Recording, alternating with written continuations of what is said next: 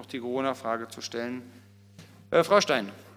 Ja, Herr Oberbürgermeister, liebe Anwesende, ich möchte darauf hinweisen, dass wir vor wenigen Tagen in der Zeitung lesen konnten, dass in Freiburg eine Zwangsräumung stattgefunden hat und dass die zu räumende Person so verzweifelt war, dass sie tatsächlich ähm, ich will es nicht allzu genau ausschmücken, aber äh, sie war wirklich sehr verzweifelt.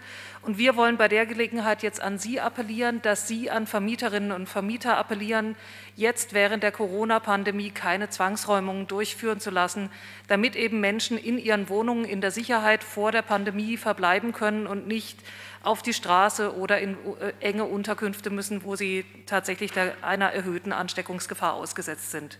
Auf die Stadtbau natürlich auch. Vielen Dank. Vielen Dank. Ich glaube, das ich vorschlagen, das nehmen wir mal so mit. Hintergründe sind mir persönlich nicht bekannt, äh, würden wir entsprechend eruieren. Danke hierfür. Frau Kessel, bitteschön.